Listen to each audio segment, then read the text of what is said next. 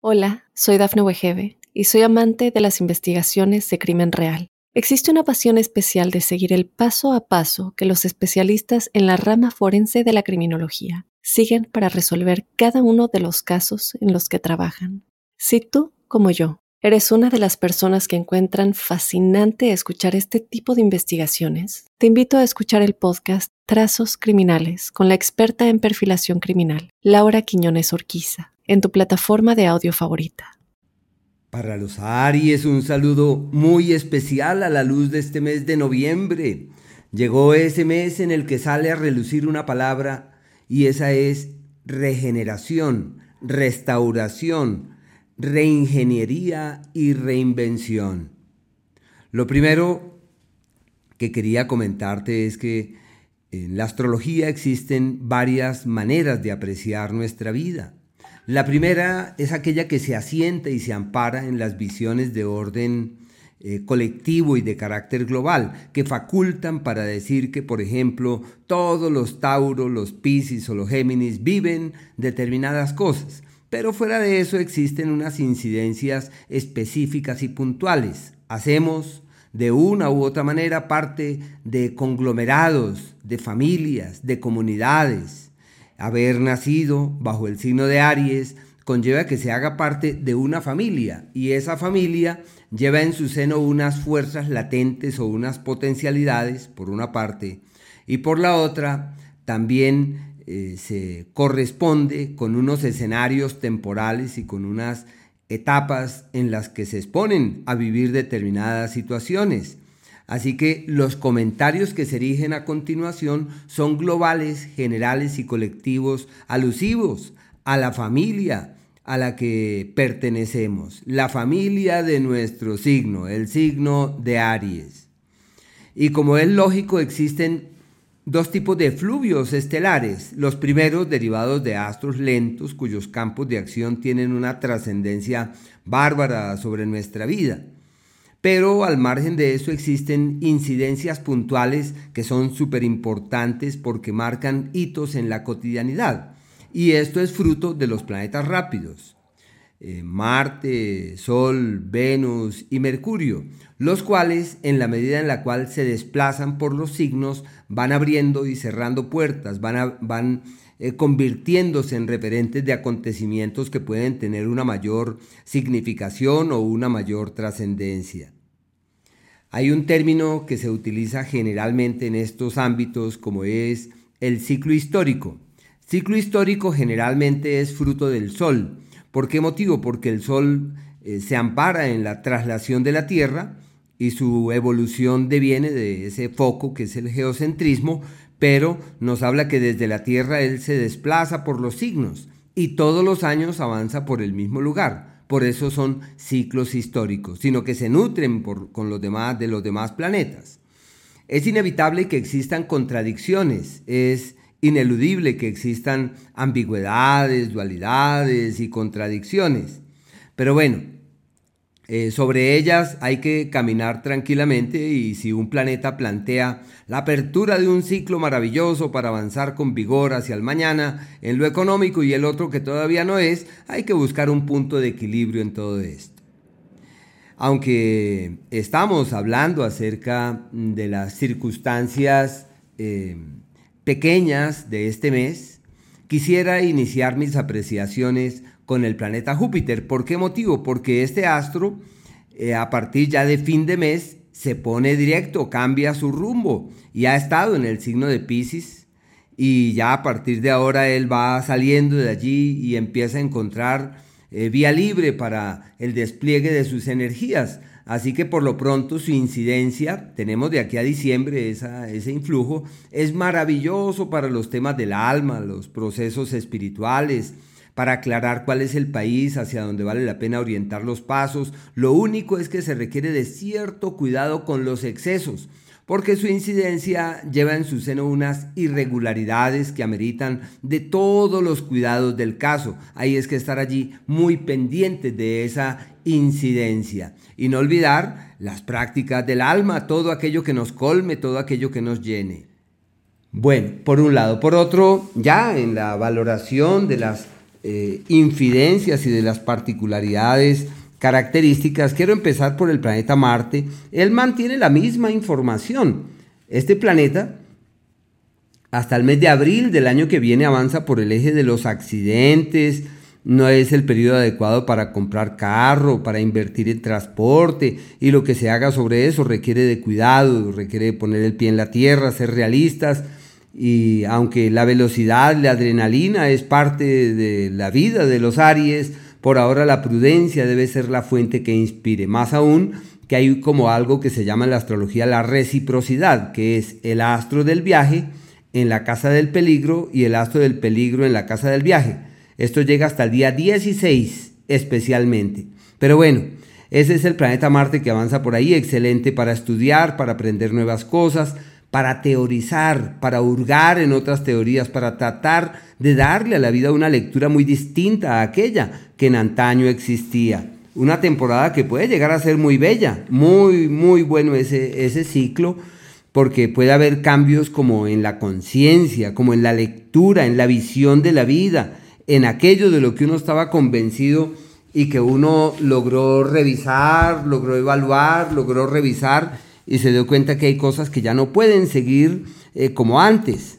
Bueno, ese es el primer planeta. Por si acaso, quería contarles que estos análisis son globales y colectivos y atañen a todas las personas que han nacido bajo nuestro signo pueden tener injerencia sobre ese segundo signo importante, también el ascendente.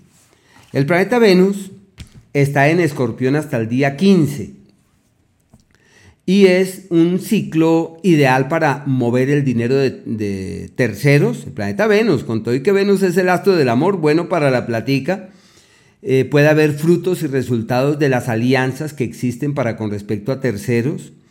Eh, lo único es que en el plano sentimental genera mucha confrontación y mucha turbulencia. Es una época donde los problemas pueden pasar a mayores, las dificultades pueden agravarse, los conflictos puede uno sentir que eh, se le vuelve a uno todo un lío y la prudencia debe ser como la clave en la que se amparen. Un ciclo de energías irregulares eh, puede haber buenos frutos o buenos resultados de los eh, pleitos jurídicos, de los documentos, de los papeles que se muevan, pero hay que estar ahí muy atentos. Este astro es sinónimo de situaciones irregulares en la salud.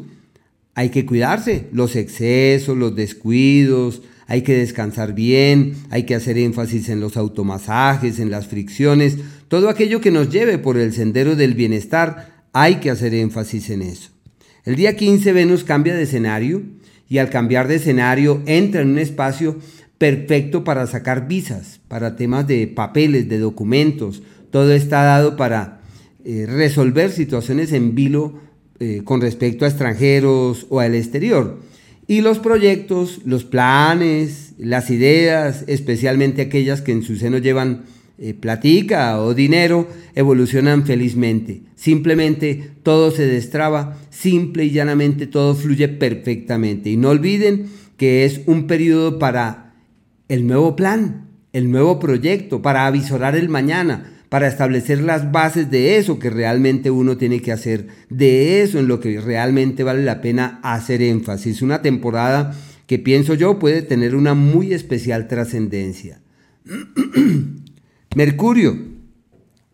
Este planeta hasta el día 16 acentúa los niveles de accidentalidad, prudencia, mucho cuidado y refuerza todos los temas propios del alma, del despertar, de la comprensión, de la visión diáfana, de la claridad. Bueno, en realidad es una influencia eh, maravillosa si hacen énfasis en esos asuntos sutiles, en esos aspectos propios del alma y la conciencia. Y la salud, mal ese ciclo, porque Mercurio viene del eje de las dolencias, avanza por el eje de los malestares y es donde las dolencias que se traen de antaño, aquello que uno no se ha cuidado, puede dar pie al surgimiento de enfermedades crónicas. Es necesario dejarse llevar por las sugerencias médicas, es importante escuchar opiniones y tener el ánimo por realizar cambios y por efectuar ajustes. Todo esto es imprescindible, el ambiente laboral será muy denso, muy pesado, requieren sobrellevar las cosas de una manera inspirada,